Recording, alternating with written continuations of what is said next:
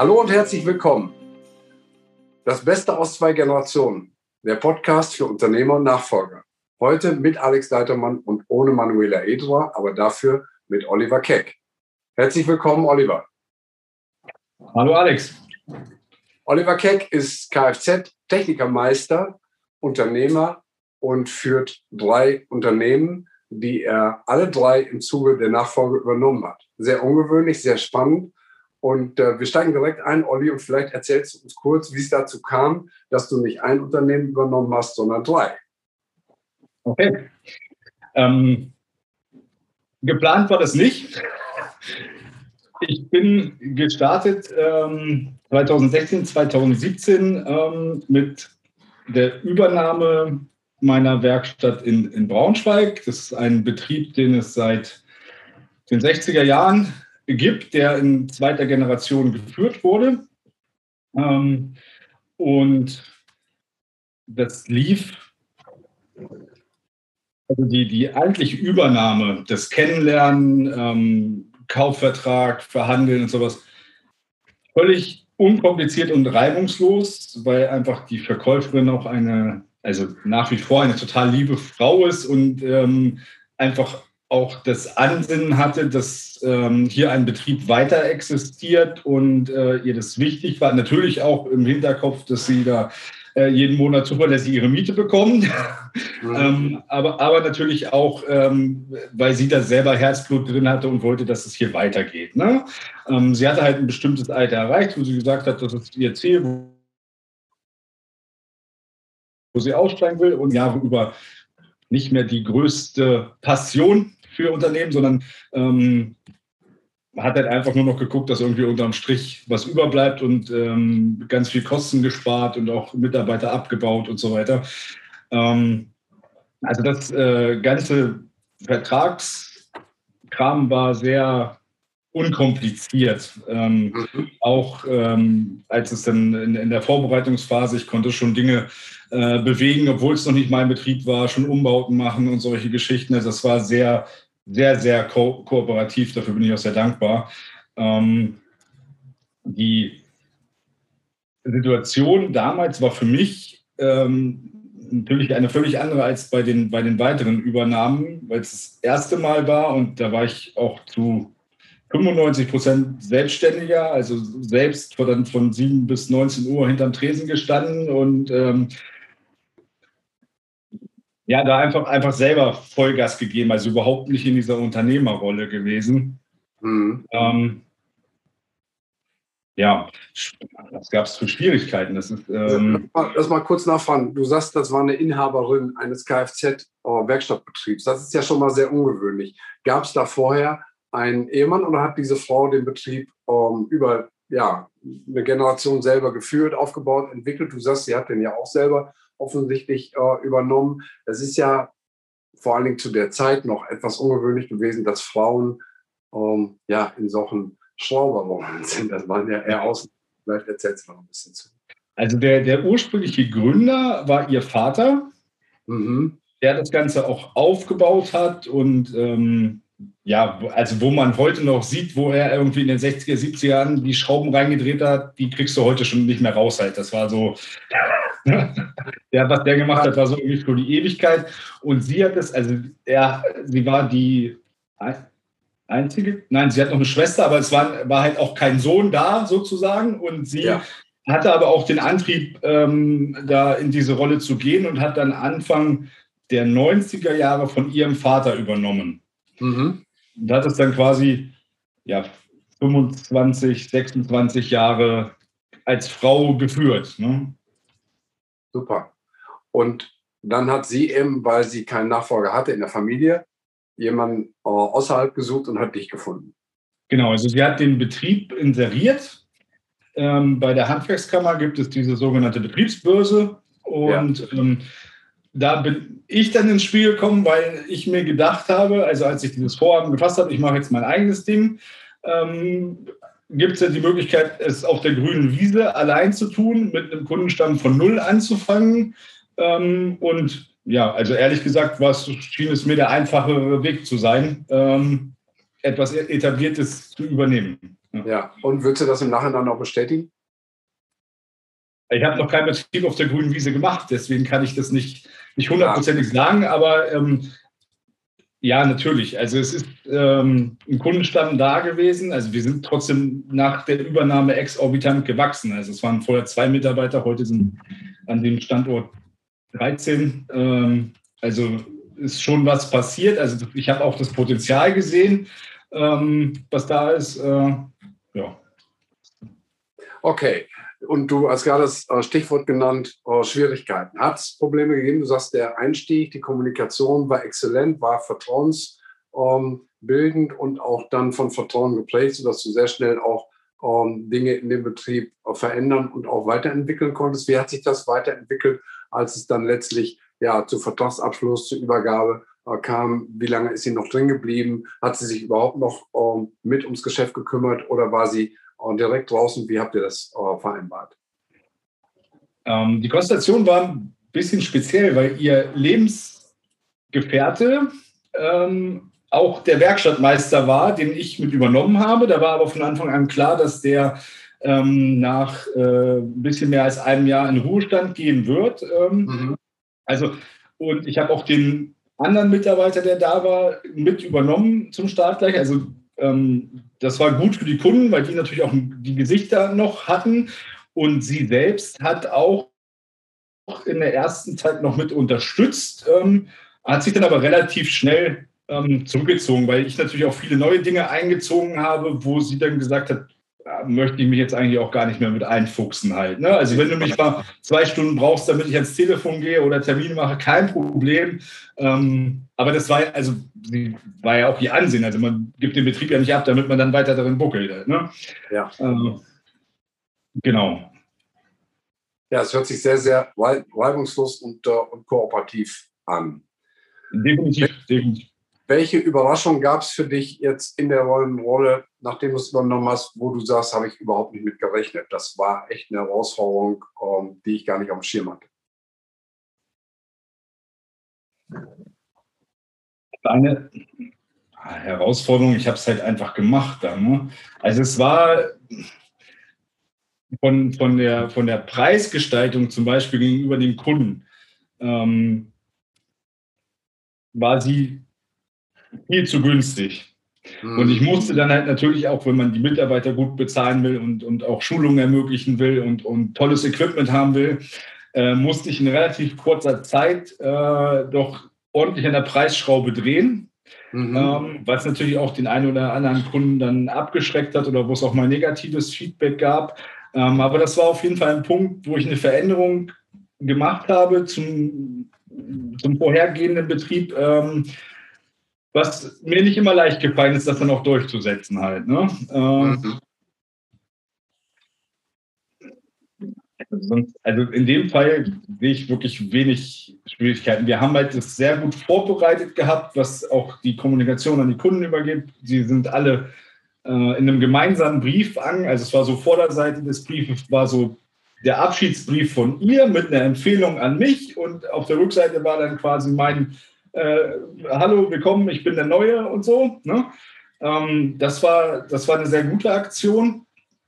Ähm, was halt vielen Kunden so die Skeptisch genommen hat, äh, Skepsis genommen hat, äh, oh, das ist ein neuer und äh, genau. Genau, und ansonsten haben wir bei den ganzen Service-Sachen halt immer draufgelegt, draufgelegt, draufgelegt. Also wir sind in keinem Bereich schlechter geworden, als es irgendwie vorher war. Ähm, und das haben die Kunden natürlich auch gesehen und dankend angenommen. Ne? Okay, das heißt, Fulfillment war von Anfang an ein ganz wichtiges Thema, dass die Kunden, die da sind, auch zufriedengestellt werden und sagen, Mensch, oh, läuft er besser, wir kriegen er mehr oder, oder schneller oder pünktlicher oder wie auch immer. Und dann ist auch der Preis natürlich nicht das entscheidende Kriterium. Gut, das war das erste Unternehmen, was du übernommen hast. Dann gibt es ja. noch zwei weitere. Genau, also das, äh, ja, das zweite Unternehmen habe ich ja quasi nicht absichtlich übernommen. Ähm, es war so, dass wir äh, in Braunschweig am 1. Februar 2017 offiziell eröffnet haben und ähm, in Königslutter gab es seit 1996 den Betrieb meines Vaters. Ähm, und äh, mein Vater ist sehr plötzlich verstorben am 2. April 2017. Also ich war gerade zwei Monate selbstständig, kein Unternehmer. Ja. Ähm, und ähm, da ist natürlich ein, ein, zunächst einmal ein, ähm, ein Vakuum entstanden. Äh, der Betrieb musste oder sollte auch weitergeführt werden. Ähm, dann hat man natürlich persönlich eine Situation, wo man den Verlust seines Vaters anfängt zu verarbeiten arbeiten, wo man versucht, da für die Schwester ähm, da zu sein, weil man auch irgendwie annimmt, äh, man muss jetzt in die Rolle des Vaters schlüpfen als Sohn, was, was ich mhm. heute weiß, dass das nicht stimmt und wo ich heute weiß, dass meine Schwester und meine Mutter vermutlich stärker waren als ich in der Situation.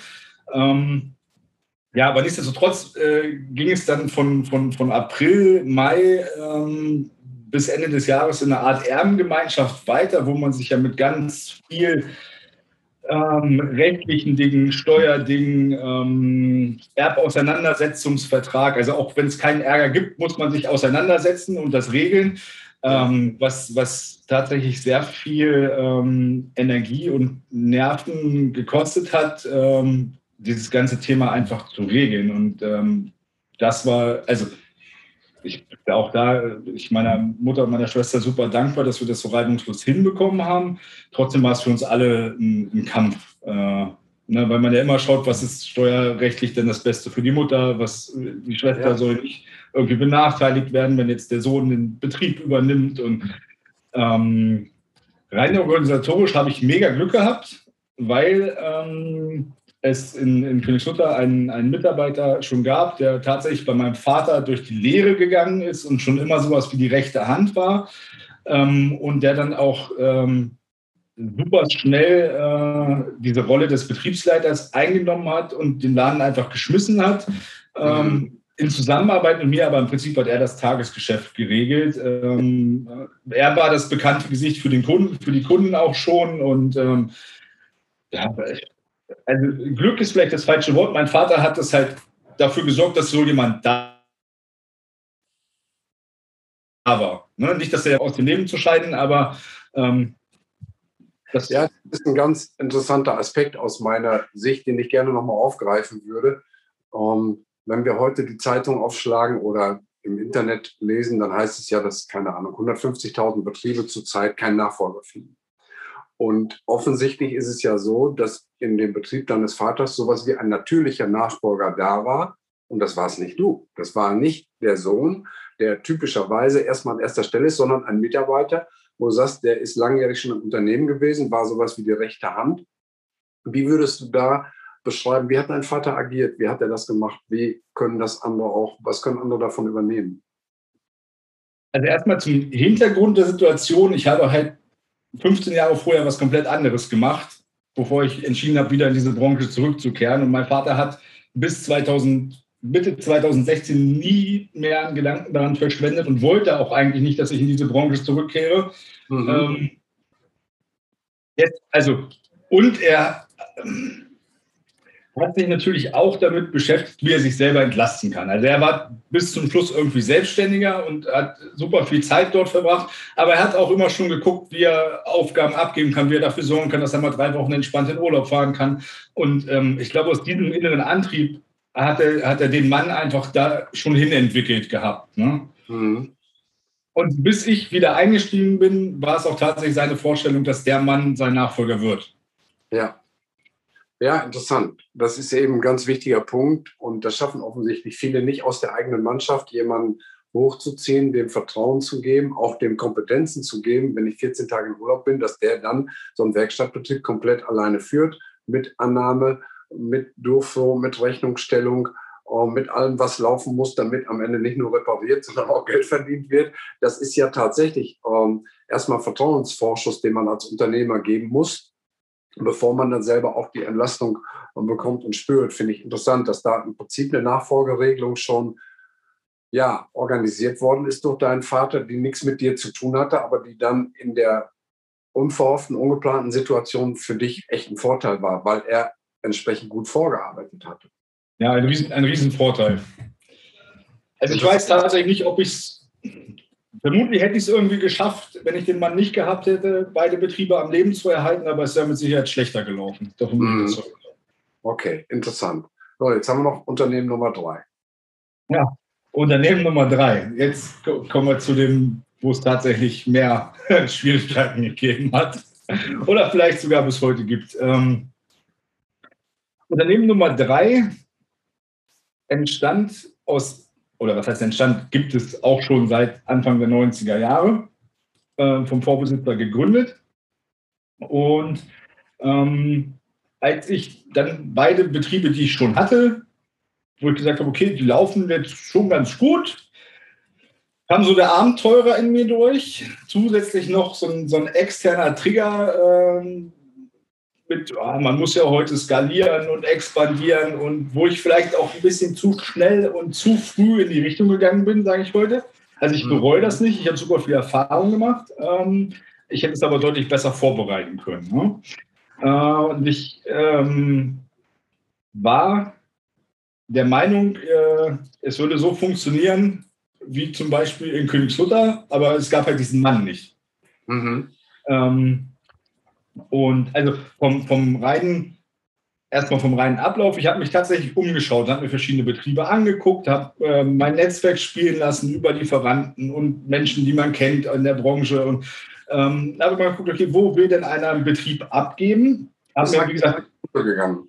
aktiv auf die Suche gegangen, genau. Okay. genau. Mhm. Und habe dann auch den Tipp gekriegt, ähm, zu, zu, diesem Betrieb und habe auch den, ähm, habe dann erste Vorgespräche mit dem Vorbesitzer geführt. Wir sind uns auch, ähm, ja, was die ganzen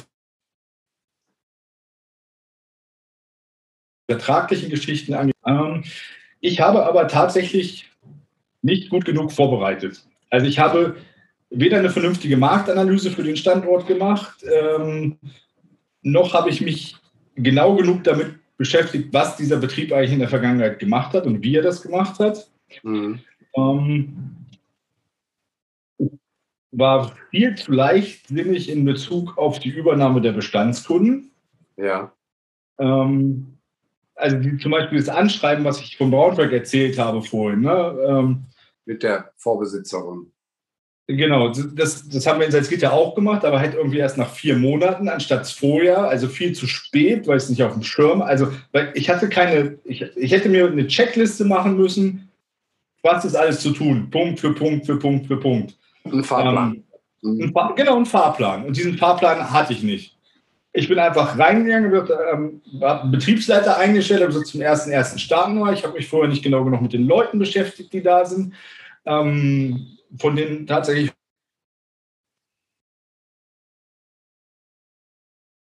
heute auch, ähm, weil das nicht meine Leute waren, weil die nicht, weil ich es nicht vermittelt gekriegt habe, was ich von ihnen will, weil ich viel zu wenig, gerade in den ersten sechs bis neun Monaten, viel zu wenig Energie selbst da reingesteckt habe, sondern es einfach laufen lassen. Mhm. Ähm, ja, da ist eine Menge schiefgegangen, äh, was jetzt so nach und nach repariert werden muss, um es in Werkstattsprache zu sagen. Halt, ne? Ja. Habt ihr bei dem dritten Unternehmen externe Unterstützung in Anspruch genommen? Gab es jemanden, der dich da begleitet hat als Berater? Es gab einen Berater, den ich hinzugezogen habe, nur für mich. Da ging es aber rein um die Finanzierung. Das war ein Betriebsberater von der Handwerkskammer. Der hat mir bei dem Finanzierungsthema auch sehr gut geholfen. Ja.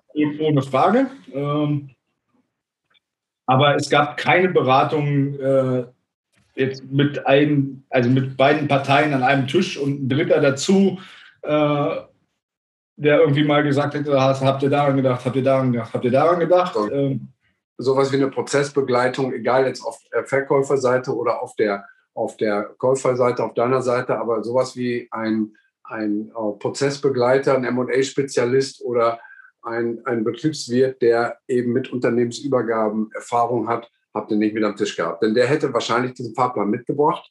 Und wenn du sagst vorher, um, in verschiedene Sachen intensiv reinschauen, man nennt das ja heute mit dem modernen Wort Due Diligence, und das bezieht sich ja nicht nur auf Finanzen, sondern bezieht sich eben auch auf Organisationsstruktur, auf Technik, auf Mitarbeiter. Ganz, ganz wichtiger Punkt zu gucken, wie ist die Mitarbeiterstruktur, Altersstruktur, Ausbildung, Engagement, wie weit sind die schon selbstständig, wie weit müssen die entwickelt werden, gibt es Strukturen, gibt es Prozesse etc. hin und her. Und wenn ich dich richtig verstehe, ist das ein Bereich, wo du sagst, wenn ich das nochmal machen würde, da würde ich tiefer reingehen. Ja, unbedingt. Unbedingt. Also ich möchte ja tatsächlich noch äh, mittelfristig weitere Betriebe übernehmen. Mhm. Aber ich habe ganz klar daraus gelernt, aus dieser, aus der letzten Übernahme, bevor ich da, mich in das nächste Abenteuer stürze, ähm, muss ich das Fundament richtig, das muss richtig stabil sein und ich brauche einen exakten Fahrplan mit einem Punkt nach dem anderen, den ich abarbeite. Und selbst dann wird es noch Themen geben, die man vorher nicht bedacht hat, aber das ist dann deutlich einfacher zu lösen, wenn die, die Basics da sind. Ja, finde ich sehr gut. Ich versuche das mal zu übersetzen und zwar in beide Richtungen, sowohl in die Richtung der ähm, Unternehmer, die so einen Betrieb übergeben wollen. Und für mich ist da auch kein Unterschied, ob in der Familie oder nach extern oder Management Buyout bei, äh, zu, zu Mitarbeitern, die schon unter, im Unternehmen sind. Und auf der anderen Seite auch für die, die übernehmen wollen, dass die Vorbereitungen wirklich in einer Form getroffen werden, die sehr, sehr viel Transparenz ähm, ermöglichen und beinhalten. Dass man wirklich die Dinge so strukturiert und das macht man eben heute in einem Due Diligence-Prozess, dass praktisch alle Bereiche transparent gemacht werden, auf den Prüfstand kommen, erklärt werden, bis hin zum Wertesystem des Vorgängers. Worauf hat der Wert gelegt? Pünktlichkeit, Sauberkeit, akkurates Arbeiten, Termintreue, Overfulfillment mehr zu liefern, als, äh, als der Kunde erwartet, um ihn zu einem Fan zu machen und nicht nur, dass er beim nächsten Mal wiederkommt. Das sind so viele Themen, die für beide Seiten Sicherheit bieten. Denn äh, der Unternehmer hat im Prinzip eine Checkliste, was alles Voraussetzung ist, um überhaupt einen Betrieb ordentlich übergeben zu können. Und der Nachfolger oder der Übernehmer hat eine, eine Checkliste, um zu gucken, was ist da, was ist nicht da, wo müssen wir dran arbeiten, wo muss ich meine, meine Augenmerke drauflegen, meine Schwerpunkte setzen, weil da vielleicht kein sehr gut steht oder gut, sondern nur befriedigend oder ausreichend, muss man mit Schuhen auszudrücken und letztlich genau zu wissen, was übernehme ich da eigentlich. Also das finde ich ist ein ganz tolles Learning. Und dass eben die Vorbereitung an der Stelle für beide Seiten sinnvoll ist. Ich glaube auch, dass der Wert durch eine ordentliche Vorbereitung des Unternehmens steigt. Wirklich de facto. Nicht nur, dass der Kaufpreis höher wird für den Verkäufer und der, der Nachfolger tiefer in die Tasche muss, aber ich glaube, dass der, der Wert tatsächlich steigt. Weil einfach dadurch auch ähm, noch Dinge entwickelt werden, die vorher nicht da sind und die einfach für eine gute Übergabe äh, erforderlich sind. Gut, also ich habe den Eindruck, das Ganze ist noch ein Prozess, das Ganze ist ja auch noch, noch sehr jung. Du sagst, oh, ich will noch weiter wachsen. Wie schätzt du deine Situation in zehn Jahren ein? Alex, keine Ahnung. Also in zehn Jahren, das ist so weit weg, da mache ich, also es gab Zeiten, da habe ich mir über sowas Gedanken gemacht. Wie sieht mein Leben in zehn Jahren aus? Nein, also für mich ist gerade relevant, wie sieht mein Leben heute aus und was kann ich tun, damit es vielleicht morgen und übermorgen noch ein bisschen besser aussieht. Ähm, Im Moment geht es für mich darum, für alle drei Betriebe das Fundament richtig, richtig stark zu machen. Und wenn ich das, ich weiß nicht, ob man das abhaken kann, aber wenn ich das Gefühl habe, jetzt ist das Level gegeben und jetzt habe ich die, den Blueprint ähm, und freie Kapazität? Selber die freie Kapazität, klar. Ähm, dann gehe ich raus und gucke, was das nächste ist. Ja, finde ich total gut. Also vielleicht war die Frage auch ein bisschen äh, missverständlich. Ich habe natürlich nicht dazu aufgehört, dass du dich ständig nochmal zehn Jahre in der Zukunft äh, befindest ja. und, äh, und nicht in der Gegenwart. Es gibt ja diese, ähm, diese tolle Aufforderung, be here now sei jetzt hier im Augenblick, weil nur da findet das Leben statt. Und insofern finde ich deine Antwort ähm, sehr gut, sehr stark, sehr faszinierend, sich jetzt um die Dinge zu kümmern, die anstehen und nicht um die, die in zehn Jahren stehen. Es war ähm, mehr die Frage, was kannst du dir vorstellen generell, ohne jetzt schon konkreten Plan zu haben, ähm, wo kann die Reise hingehen? Ähm, wenn du sagst, ja, ich habe Lust weiter zu expandieren, was ist so dein Bild, das ähm, für dich so nebulös vielleicht in der Zukunft ähm, dadurch scheint. Okay. Jetzt habe ich dich besser verstanden. So nebulös ist das gar nicht. Also es sollen tatsächlich acht bis, zehn, äh, acht bis zwölf Betriebe werden in meiner Region. Mhm. Bewusst nicht mehr, weil ich selber unbedingt in der Lage sein will, die Verbindung zu jedem einzelnen Mitarbeiter zu halten. Und wenn es zehn, äh, gehen wir mal von zehn Betrieben aus, im Schnitt vielleicht acht Mitarbeiter, sind es 80 Leute, da kriege ich das hin, in einem Moment mit jedem nochmal auf jeden Fall persönlich zu sprechen und eine Verbindung zu halten und ähm, zu wissen, was los ist. Ähm, und das, ist mir super wichtig. Also ich würde niemals irgendwie in die Richtung gehen und das nächste ATO oder Pitstop werden wollen. Mhm. Ähm, auf gar keinen Fall. Okay. Ja, es gibt ja diese magische Zahl von 150, um, dass man weiß, Truppenstärke, zum Beispiel Kompaniestärke beim, beim Militär oder auch historische äh, Dorfgemeinschaften, dass die in der Regel bis maximal so etwa 150 Leute gewachsen sind, weil man da wirklich noch jeden kennt und zu jedem eine Beziehung hat. Wenn es darüber hinausgeht, ähm, geht es dann nicht mehr weiter. Es gibt ein amerikanisches Unternehmen, äh, die Firma Gore von Al Gore, die ähm, für, jedes, für jeden Betrieb, für jeden Standort maximal 150 äh, Parkplätze realisiert haben. Und in dem Moment, wo der 151. Mitarbeiter eingestellt werden hätte müssen, hat man einfach ein neues Werk geplant. Weil man gesagt hat, das ist die Einheit, die wollen wir nicht überschreiten. Jede Einheit soll maximal 150 Leute stark sein, haben das konsequent durchgezogen. Finde ich eine ganz interessante Geschichte. Ob das jetzt für dich 80 sind oder 150 spielt, glaube ich, an der Stelle nicht so eine starke Rolle, aber da auch eine klare Vorstellung zu haben, finde ich sehr gut. Ja, super interessant. Ich muss ein bisschen auf die Uhr gucken. Uh, unsere Zeit läuft. Was sind die beiden Tipps, die du mitgeben würdest um, ähm, einem übergebenen Unternehmer und einem um, ähm, potenziellen Nachfolger, der sich für Unternehmertum interessiert und uh, darüber nachdenkt, ein Unternehmen zu übernehmen? Was wären deine beiden wichtigsten Tipps für diese beiden Seiten? Derjenige, der ein Unternehmen abgibt, hat ja einen großen Teil seines Lebens da rein investiert und er hat bestimmte Werte und Motive in sich und er sollte sich auf keinen Fall aus irgendwelchen, meinetwegen finanziellen Gründen oder so, einen Nachfolger suchen, der nicht zumindest ähnliche Werte und Motive teilt. Denn dann wird das dazu führen, dass es, also meiner Meinung nach dazu führen, dass das Unternehmen bei einer Art und Weise weitergeführt wird, die dem, der es abgegeben hat, gar nicht gefällt. Und dann könnte ich mir vorstellen, dass man so sein Lebenswerk irgendwie zerstört werden sieht. Ja. Ähm, für den, der übernimmt, Vorbereitung, Vorbereitung, Vorbereitung. Lieber eine Woche länger planen und noch genauer hingucken und wissen, was da kommt, als blind irgendwo reingehen und sagen, ach, das wird schon. Das wird es nämlich nicht. Ja, Details matter. Es sind immer die Details, die entscheidend sind. Danke, super Zusammenfassung. Herzlichen Dank, Olli. Sehr interessantes Gespräch. Ich wünsche dir alles, alles Gute für deine drei Unternehmen, für dich persönlich, für deine Familie, dass das alles äh, gut ausbalanciert weiter nach vorne geht und natürlich auch ähm, für das Zukunftsbild acht Unternehmen zehn Unternehmen oder Betriebe, die miteinander vernetzt sind. Oh, toi, toi, toi. Und äh, ich bin sicher, du hast eine gute Chance, das hinzukriegen. Vielen Dank, Alex. Hat mir auch sehr viel Freude gemacht.